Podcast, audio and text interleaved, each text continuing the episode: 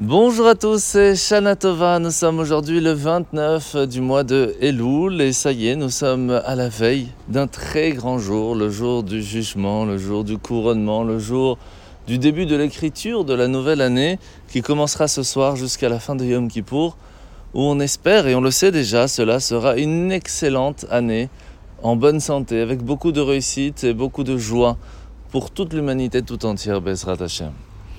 Alors, étant donné que demain, et déjà à partir de ce soir, le jugement divin va commencer, il est donc important de demander pardon avant d'arriver au tribunal. Et c'est pour cela que ce matin, nous allons faire les slichot, les prières de pardon, qui sont très très importantes pour pouvoir arriver sans aucun stress devant Akadosh Baruch Il y a aussi une prière très importante à faire aujourd'hui, c'est ce qu'on appelle la Atarat Nedarim le fait d'avoir annulé ses vœux, si on a pris une bonne décision et que on n'est pas sûr de l'avoir accompli totalement ou pas du tout, au moins nous pourrons, grâce à cela, ne pas arriver devant Dieu qu'il nous pose la question, voilà, tu as pris sur toi de faire cela ou de ne pas faire cela, et tu ne l'as pas accompli. Pourquoi? C'est là qu'on pourra être sûr que cette question ne sera pas posée. Alors il ne faut pas oublier qu'il y a beaucoup de choses très importantes à faire. Par exemple, ce soir, après la prière, après l'office, il y aura le kiddush de Rosh Hashanah, l'allumage des bougies aussi, avec la bénédiction de Yom HaZikaron et Sheikh Il y aura aussi bien sûr la pomme dans le miel, avec la tête de poisson, la grenade et, selon certaines coutumes séfarades, on rajoute énormément de choses. Et chaque fois avec son Yehiratson, chacun selon ses coutumes. Demain, Bezrat Hashem, il y aura la sonnerie du chauffard. N'hésitez pas à vous renseigner chez le rabbin de votre communauté pour savoir où vous pourrez écouter le chauffard parce que c'est à ce moment-là que la nouvelle lumière pour la nouvelle année commence à descendre et commence à se répandre pour pouvoir profiter d'une très très belle année Bezrat Hashem. Il y aura bien sûr aussi demain Tashlir, le moment où nous allons jeter tous nos péchés au poisson et cela vaut le coup de le faire pour pouvoir arriver le jour de Yom Kippour déjà blanc comme un ange. Et bien sûr, mercredi matin, nous allons pouvoir refaire encore une fois toutes ces belles prières, tous ces bons moments de couronnement de Dieu avec la sonnerie du chauffard. Attention, pour euh, chaque année, il vaut mieux le rappeler.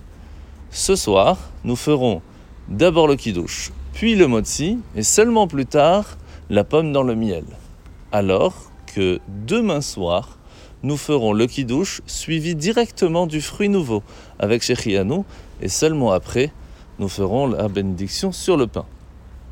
Alors aujourd'hui, nous sommes dans le chapitre 19 du Y à Kodesh dans le Tanya, où aujourd'hui l'Admorazaken va nous expliquer que lorsque on commence à étudier un petit peu tous ces niveaux de Kabbal, de Chassidut, on commence à ressentir un petit peu plus la lumière spirituelle, elle peut vraiment s'habiller sur nous et même en nous selon chacun son niveau de compréhension.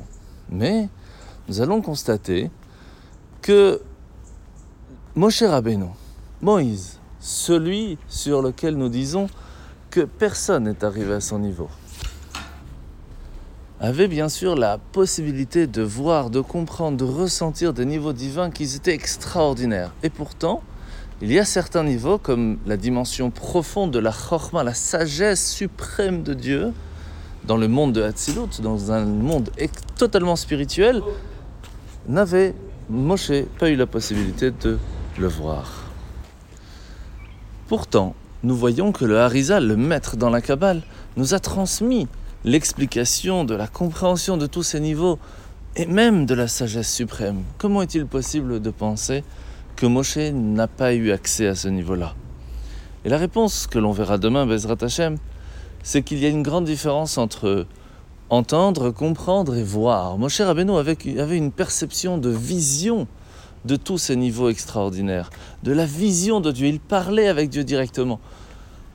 Alors que le fait d'entendre et de comprendre n'a bien sûr pas du tout le même niveau. La mitzvah de ce matin, mitzvah positive numéro 220, c'est le commandement qui nous a été enjoint concernant le jugement d'un séducteur qui va séduire une femme qui est encore vierge et qui va avoir des relations avec, avec elle sans se marier. Mitzvah positive numéro 218, c'est le commandement selon lequel celui qui va en fin de compte avoir de relations avec elle se doit de l'épouser. Mitzvah négative numéro 358. Il est défendu à celui qui aurait abusé d'une femme vierge non fiancée de répudier cette dernière.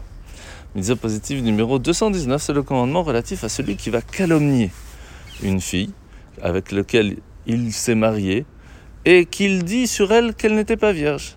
Eh bien, si cela était faux et qu'elle était bien vierge, dans ces cas-là, on se devrait de le battre et il ne pourra plus jamais la répudier. Mitzvah négative numéro 359, c'est l'interdiction qui a été faite au calomniateur de répudier sa femme. Alors la paracha de la semaine, nous sommes donc paracha de Vayeler, où Moshe va rassurer le peuple juif que bien que lui allait quitter, puisque il allait rester dans le désert, Hachem serait encore et toujours à ses côtés et à côté du peuple juif, et qu'il n'avait rien à craindre de toutes les nations qui habitaient à ce moment-là.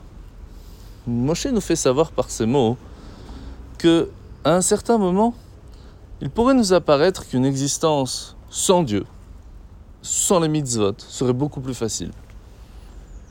Mais en fait, ce n'est pas du tout envisageable.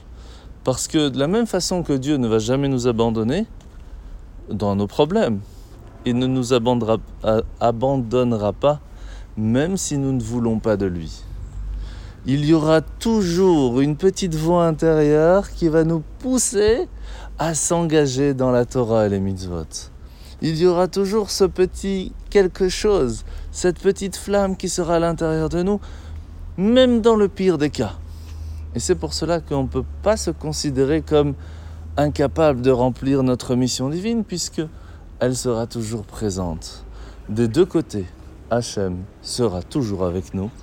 Et c'est pour cela qu'on lui demande que, avec nous, il profite d'une très très bonne année. Shana Tova Ometuka, Ktiva Vachatima Tova.